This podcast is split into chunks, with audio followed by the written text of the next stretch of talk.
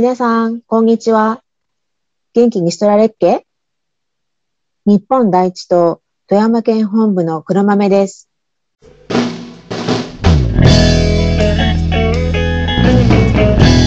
このやるせない世の中で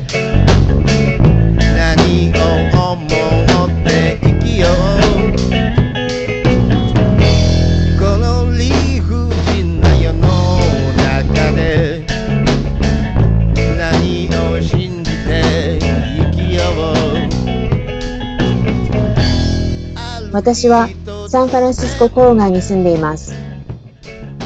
これを録音している5月31日はアメリカはメモリアルデーで祝日です。日本語では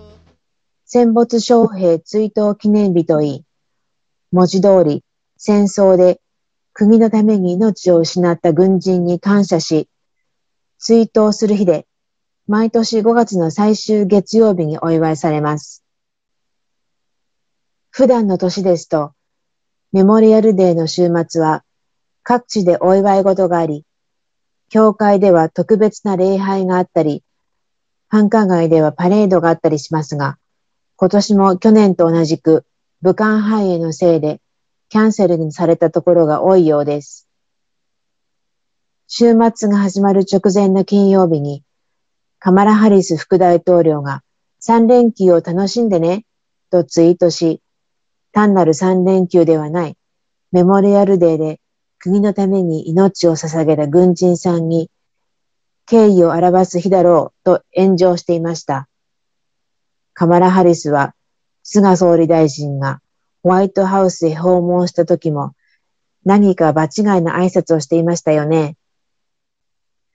メモリアルデーの週末は戦没した祖先がいるいないにかかわらず家族でお墓参りに行く人も多いです。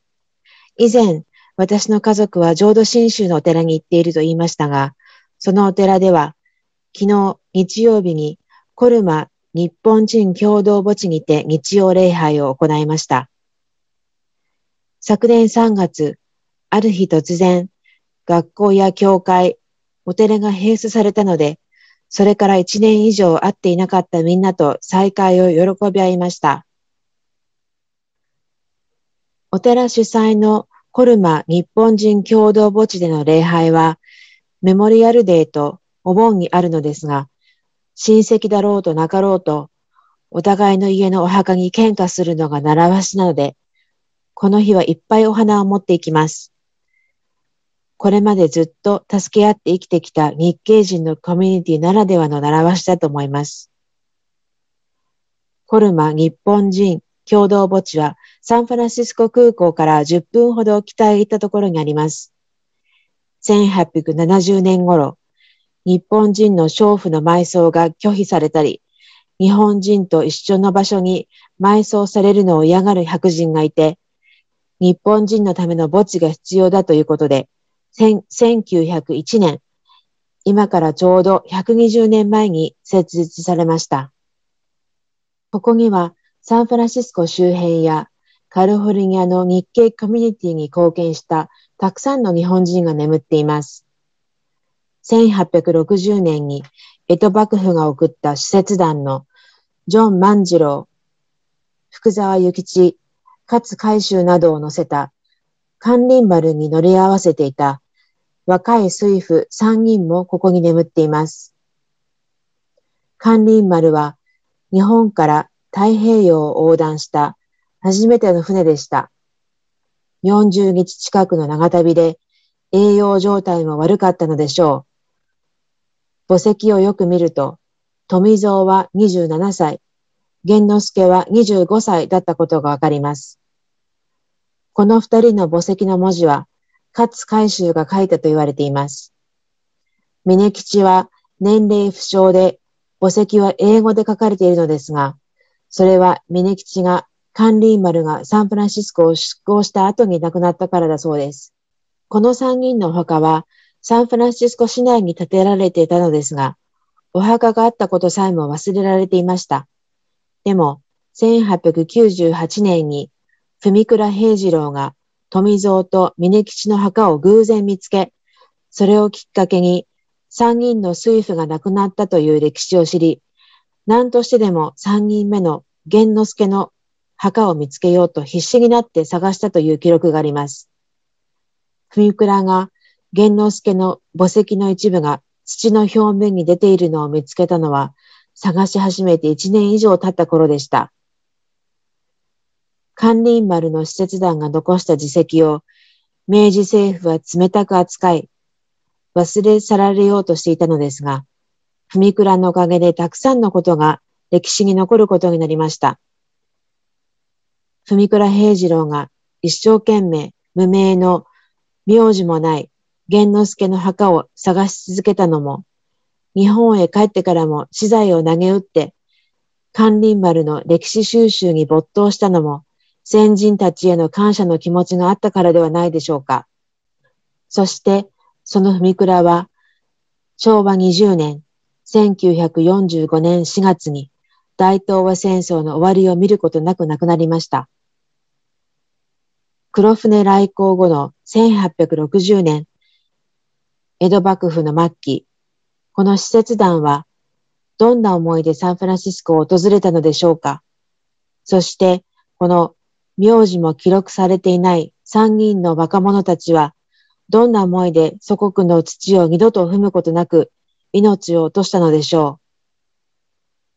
コルマ日本人共同墓地を訪れるたびに、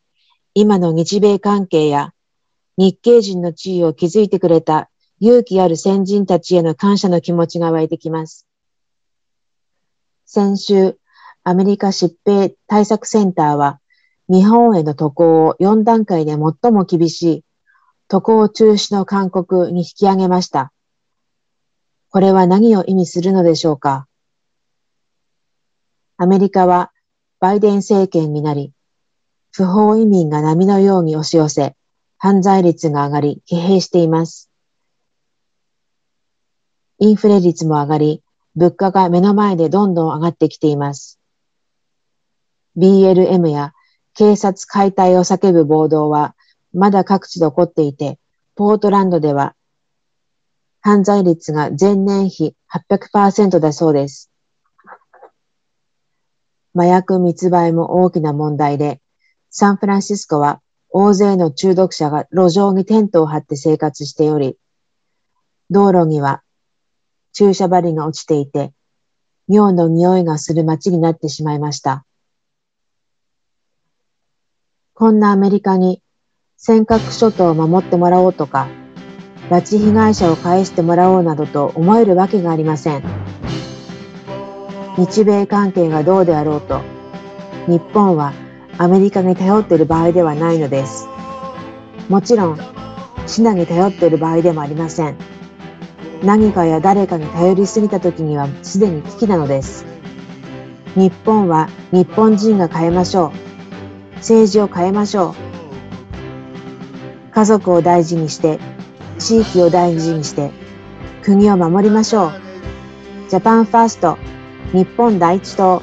頑張らんまいけ。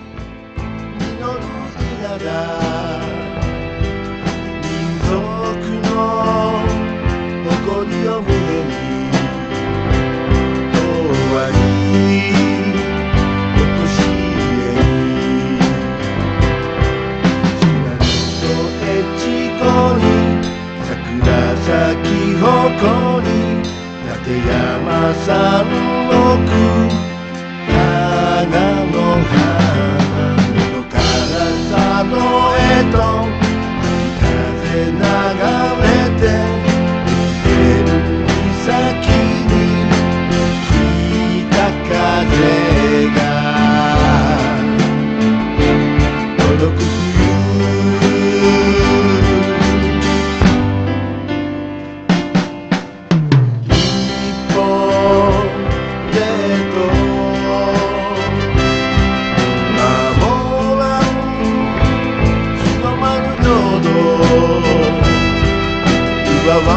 that